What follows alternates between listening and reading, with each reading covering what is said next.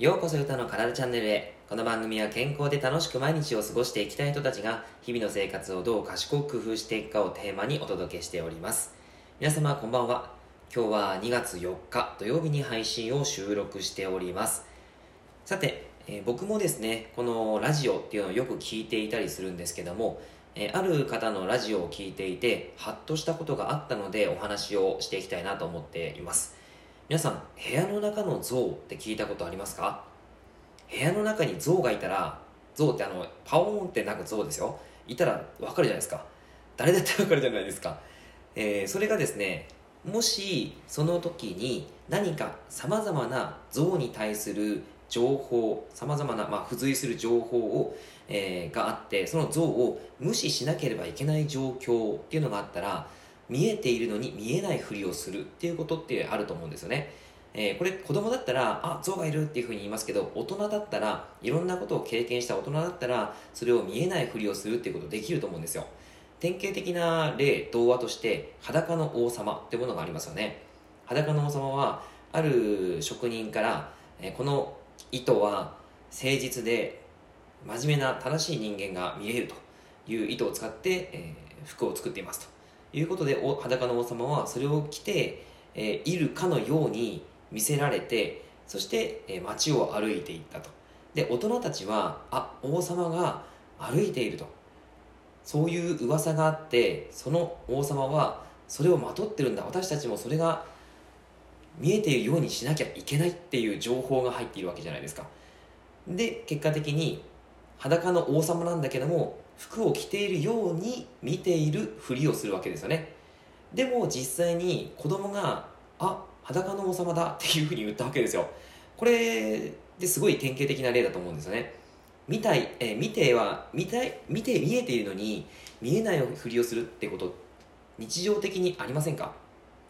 分かっているんだけど分からないふりをしたい問題ってないでしょうか？結構ねあると思うんですよ、まあ例えばフィットネス的に言うと血液検査であのあなた肝臓の数値が悪いよって言われたのについついお酒飲んじゃうとか、えー禁煙しなきゃいけないのにタバコ吸っちゃうとかコロナ太りになっちゃって食事制限しないといけないんだけどついラーメン食べちゃうとか あの、まあ、フィットネス的に言うとですね。あとはまあ日常的に言うと例えばですね片片付けしないといけないんだけどあ疲れたなって思ってネットフリックス見ちゃうとかなんかそういったいろんなことってあるじゃないですか。やらなきゃいけないけど、えーそれを無視して、まあ、見ないふりをしてやってしまうと。いうことって結構あると思うんですよね、えーそれがですねやっぱりフィットネスってたくさんあるんじゃないかなっていうのはすごく感じるわけです。まあ、これですねフィットネスに関わらずで、えー経済用語とかでも言われたりしますけどもコン,、えーコンコロード効果っていうのがあったりします。このコンコロード効果っていうのは事業を続けていても利益が見込めないにもかかわらずそれまでの大きな投資っていうのが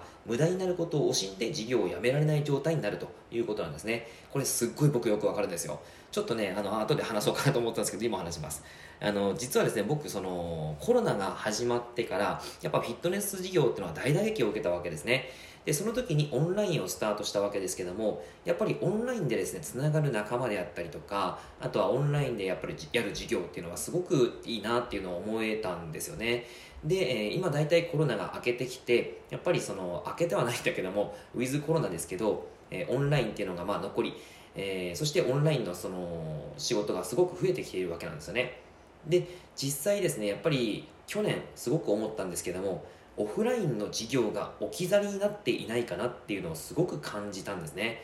で結果的にオフラインの事業をやっぱりもうちょもっとちゃんと、あのやっていかないとしっかり自分のやりたいことが目標にたどり着けないっていうのを改めて去年ハッとして気づいたんですね。これってまさしくオンラインっていう仕事事業がすごいあの、まあ、楽しい。だけどもそれが結果的にそれだけじゃダメなんだよっていうことを、えーまあ、コンコルド効果ですよね。気づかされたと、えー見たいそのオフラインっていうのをちゃんと大事にやらなきゃいけないんだけどもそれを見てそれをちゃんと頑張んなきゃいけなかったんだけどもどうしてもオンラインに行ってしまっていたと。いうことですごいあったんですよね。だから今回、まあ、今年のテーマとしてはオフラインの活動を頑張っていかなきゃいけないかなっていうのはすごく思うんですよ。うん。でまあこれってですねその経済用語としてはありますけども認知バイアスとしてもあると思うんですよね。例えば皆さん宝くじって買いますか？宝くじって、えー、どのくらいの当選率かっていうともうすごい少ないわけじゃないですか。もう何万人に1人いるかいないかってことですよね。で、えーまあ、結局その10本に1本当たるくじがありますよって言われたとしてもお1本当たるって思って、えー、くじ引きをくじを買うわけじゃないですか。でも90%外れるってことですよ。その90%の方を見ずにその1本のところに目線をいって他のところは見ないようにしているわけですね。であったりとか例えば自分が選択したもの、えー、例えば買い物をした時に、えー、例えば自分はそのこういう服しか着れないっていうふうに、えー、本当はああいう服を着たい、まあ綺麗な着飾った服を着たいんだけども私はちょっと地味だから地味な色の服しか着ない。だからそっちの方しか見てないっていうところがあったりしますよね。これってそのことばかりしか見えてない。まあその他のことが見えなくなっちゃうっていうことになっちゃうんですね。その他のことを見えないようにしてしまうっていう言葉の方が正しいですかね、えー、そういったことがあったりとかやっぱ自分が選択したもの以外は見れなくなっちゃうっていうのはすごくあったりすると思います。あとは生存者バイアスとかですね。えーと、例えばサッカーとかでもそうですけど僕サッカーやってたんでサッカーの話するとやっぱりサッカーであの高校生たちが、えー、まあ、競っているわけですよね。でだんだんなんかサッカーで勝ち上がっていったチームがあのなんとなくこうこう なんていうかな僕僕とかそうなんですけどああのチームなんか好きだなって思ったらそのチームを応援するわけじゃないですか。でそのチームがだんだん勝っていったらすごく嬉しいっていうのがあってでそのチームが優勝したもんならすごい嬉しいわけですよね。でもその他には負けたチームがたくさんあって涙をね流しながらいるんですよ。そんな人たちが、まあ、いるけど勝った人たちの方を見ていくっていうのはこれあの、えー、やっぱりバイアスがかかってるわけですよね。生存者バイアス、まあ、ということで、えー、その部屋の中にいる像というのは、えー、もう見えてるんだけどもそういった見えているのに見えないふりをするってすっごいたくさんあるかなって思うんですよ。でもこれってあの何がいいか正しいかっていうことを言いたいわけじゃなくまず自分でちゃんと気づくか気づかないかっていうことが重要だと思うんですよね。えー、人間価値観とかあったりするのでその価値観でちゃんと見ているものっていうのはあるんだけどもちゃんと俯瞰してみなきゃいけないと、えー、周りから自分のその他人からの視野っていうのを、えー、気づいてあげる方がすごく大切なのかなと。じゃないとあの自分のですねやっぱりこう行っている道に対して自信がなくなっちゃったりとか周りから言われたことに左右されてしまうとかあったりすると思うんですよね。だからこそちゃんとそのうん周りのまあ、そのちゃんと見える状態気づくっていうことがすごく大切かなと思います。なんでこんなことを話しているかっていうとやっぱ時間は有限だからですね、えー、人間やっぱりいつか死にます。でそのいつか死ぬという中でやっぱ時間は限られているわけなのでその今の自分の時間をもっともっと楽しく幸せにそして健康的に生きていくためにはやっぱりその自分が見えていないものをちゃんと見ようとするという意識がすごい大切なのかなっていうふうには思うんですね。でこれですねやっぱり、まあ、難しいのがあの自分でなかなかそこに気づけないんですよ。僕もですねあの今まで本当になんか、うん、ハッとしなければ気づけなかったんですよね。えー、まあ、ハッとしなければっていうかそこそこになんとか気づけたかなってはこの回思ったんですけども、まあ、もともと他にもたくさんあるわけです。でも一つの問題に対してハッと気づけたのはすごく嬉しいなって思ったんですけどやっぱりですねそれができたのはあの周りに、えー、そんな人がいるかもしくはその気づく場に自分がたどり着いているかっていうことですね、えー、そうすることによって自分の価値観が広がると思うんですね。例えばその、うん、周りがイエスマンの人ですね。えあなたの意見に従うよっていう形で、えー、まあいろいろと何も言わず自分たち自分についてきてくれる人たちはいると。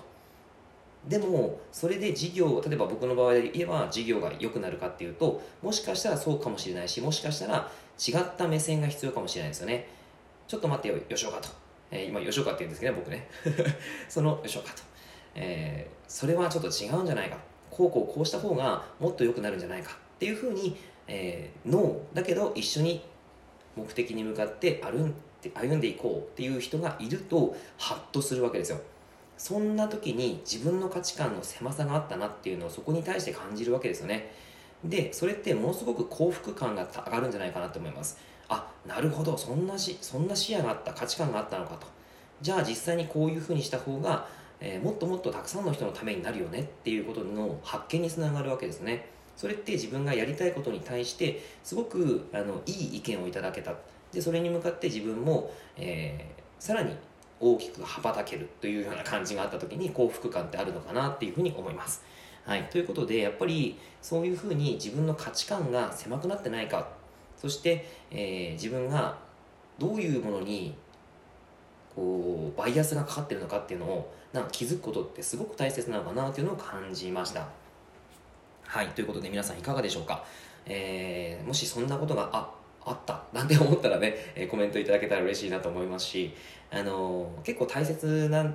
は、やっぱりその周りにちゃんとそういうふうに言ってくれる人がいるということがすごく幸せだ幸せな感じだと思いますしでももし僕みたいにですねやっぱり今あの仕事とか一人で基本的にはやってるので、えー、その時に気づける場に行くとかそういったことが大切なのかなっていうふうに思います。はい。えー、フィットネスに関してもですねやっぱりそういう風なバイアスがかかっていたりすると思うんですけどもできるだけそのバイアスをなんとか、えー、崩していきたいなと思って、え、おります。フィットネスに参加できる人たちをたくさん増やしていきたいなと思います。はい。ということで、えー、内容は以上です、えー、何かの参考になれば嬉しいです。内容がいいなって思えたらいいねマークやフォローをしていただけると励みになります。今日もラジオを聴いてくださってありがとうございました。では良い一日を。